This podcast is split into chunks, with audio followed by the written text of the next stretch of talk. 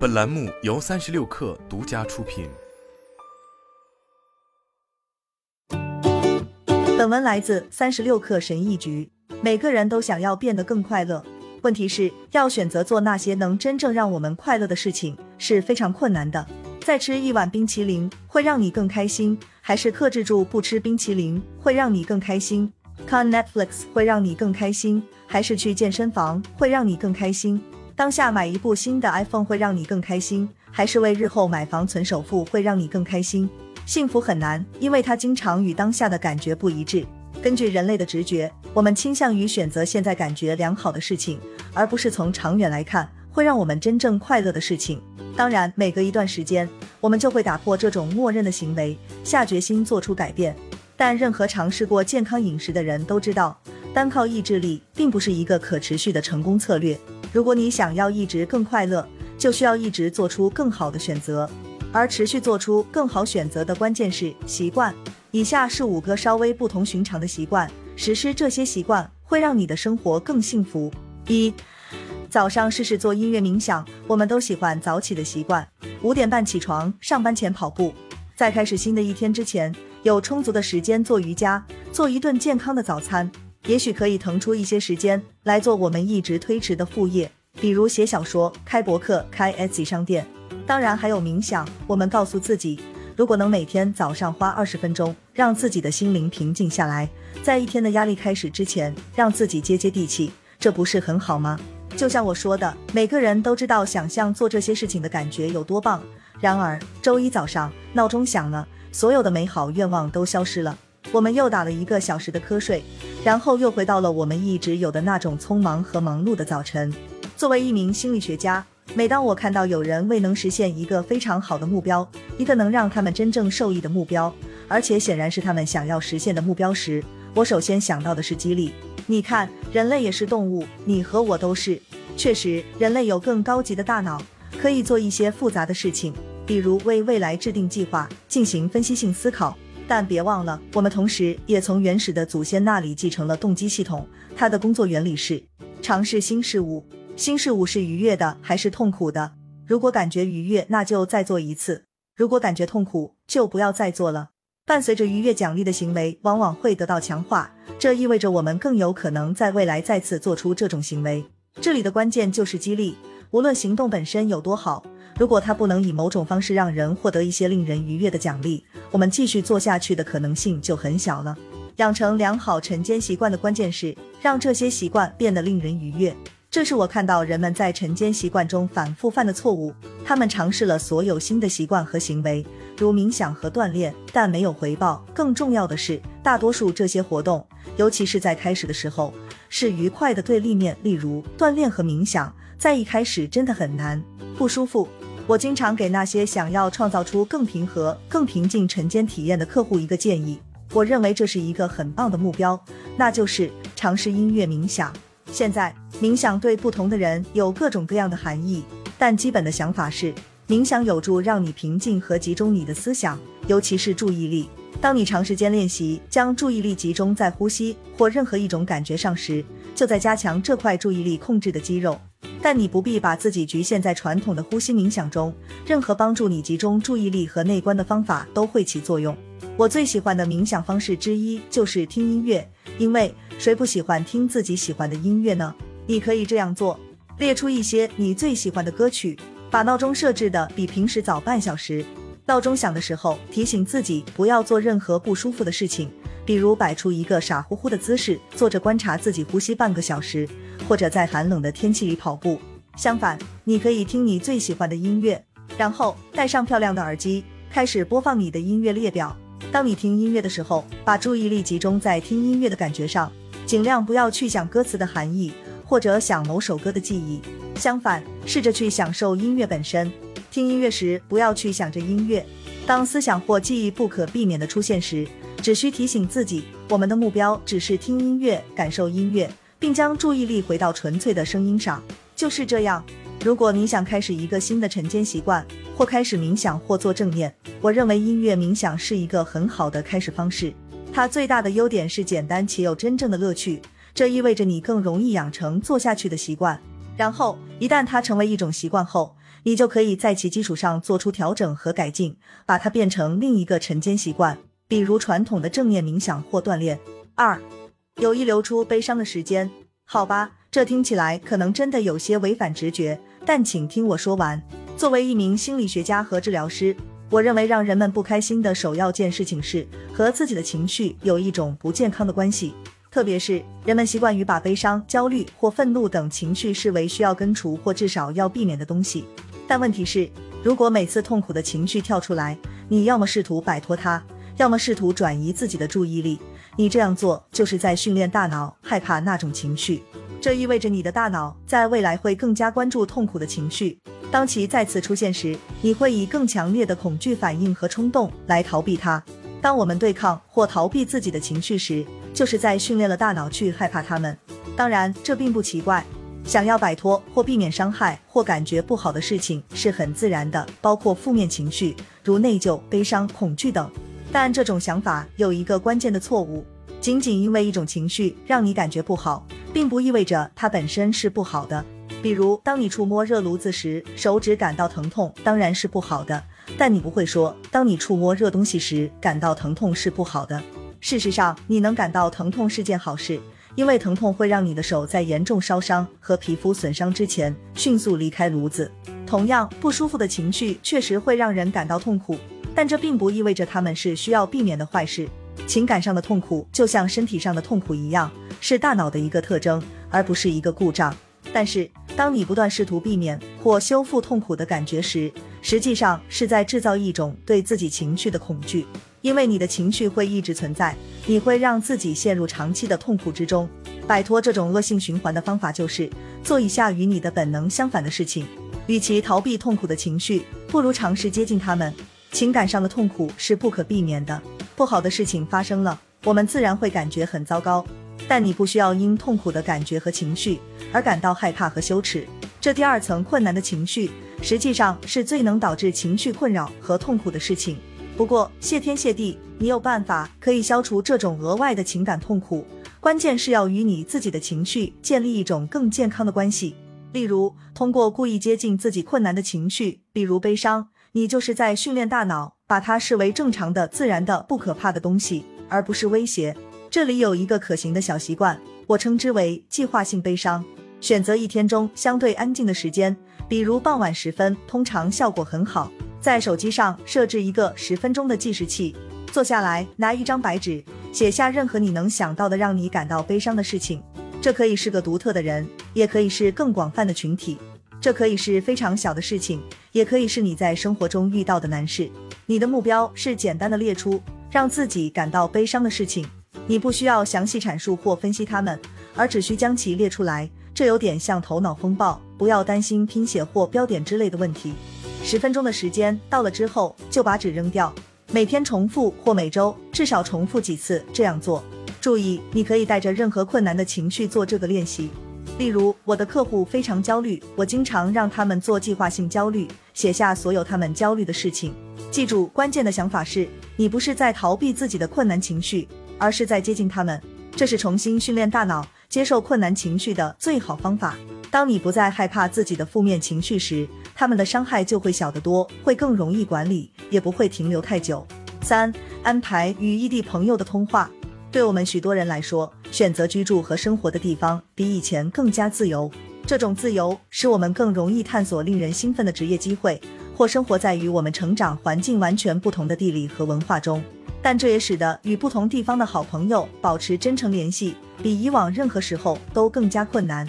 没错，我们有微信、QQ、微博，但认真说，你通过社交媒体真正维持和培养了多少好的友谊？是的，不是很多，但是很难想象还有什么比经常和好朋友交流更能带来快乐的了。人本质上是群居动物，也许你不是一个喜欢聚会的外向者，也许你没有几十个朋友，也许你喜欢独处的时间胜过一切。但这些都不能改变这样一个事实：你的生活中需要积极的人际关系才能快乐。句号。说到友谊，没有什么比面对面实体空间的互动更重要了。但是紧随其后的是一段老式的电话对话。没有性感的应用程序，打电话仍然是保持关系的最好方式，因为它是促进对话深度和亲密度的唯一媒介。或者至少它是唯一允许这样做的媒介。但是给别人打电话很有挑战性，有一千零一个原因，我不想花时间列出。但重点是，花时间给远方的朋友打电话来维持友谊不会自动或轻易发生。你必须为此制定一个计划。具体来说，你必须做好计划，就像工作会议或预约医生一样。想想看，为了保持身体健康，你每年至少去看一次医生，对吗？事实上，这是非常重要的。一旦你完成了预约，就不会错过年度体检了。我认为社会和情感健康几乎和身体健康一样重要。社交和情感健康的主要因素之一是与朋友进行高质量的互动。如果你最好的朋友碰巧不在同一个地方，你必须花时间给他们打电话。所以安排，我知道这听起来很奇怪。但如果你的快乐在很大程度上取决于与好朋友的定期交流，如此看来，在你的日程表中加入这一点就太重要了。以下是如何开始：选择一个你希望与之保持更多联系的好朋友，给他他发一条信息：“嘿，朋友，我想和你叙叙旧，什么时候我们能通个话呀？”享受交流过程。挂电话之前安排好你们的下一次电话。挂断电话后，立即在手机里设置下一次电话的提醒。没有什么药物、自助建议或疗愈措施能和与好朋友的谈心相比，能让它成为一种习惯就更好了。所以必须安排。四、学习绘画。